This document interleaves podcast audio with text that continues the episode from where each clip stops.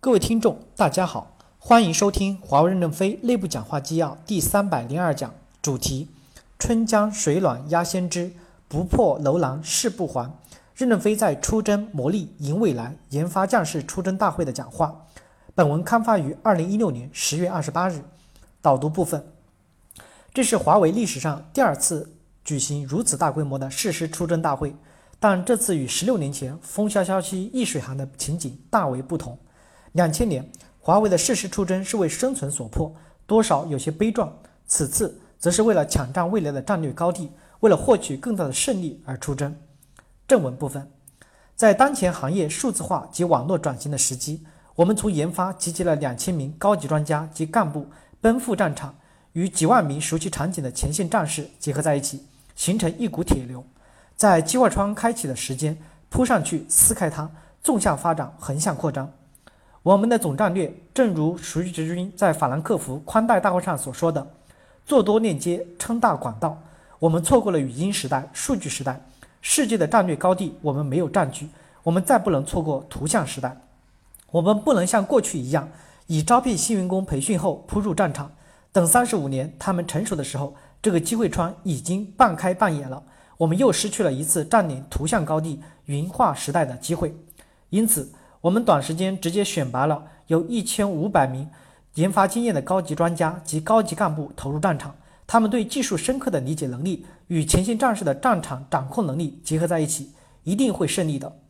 像这样的誓师大会，我印象很深的还有两千年的五洲宾馆的出征战士的送行大会，“青山处处埋忠骨，何须马革裹尸还”的大标语，充满了一种悲壮。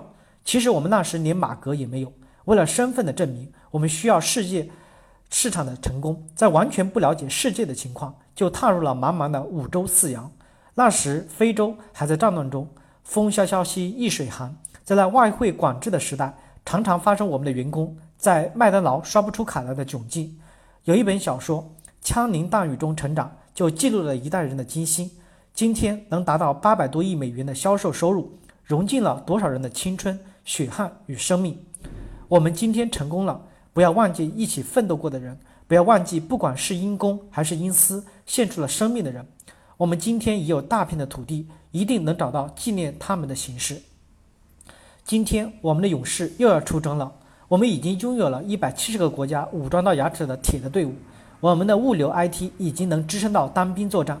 每年我们仍然会继续投入上百亿美元改善产品与作战条件。我们要从使用汉阳造。到驾驶航母的现代作战方式转变，我们除了在传统增量市场大量培养将军、创造成绩、多生产粮食外，在新的机会领域，我们也要努力成长。云化是我们不熟悉的领域，图像虽然我们领先，但海外除德国大规模实践的经验外，在其他国家还没有规模化的成功，还没有建立一支成熟的队伍。特别是面对大视频带来的流量洪水和更低的实验要求，我们还没能驾驭。战略预备队只能一边学一边教一边干，让小老师逐渐成为大教授，让二等兵在战火中升为将军。大时代呼唤着英雄儿女，机会将降临有准备的人。大江东去浪淘沙，天翻地覆坎儿康。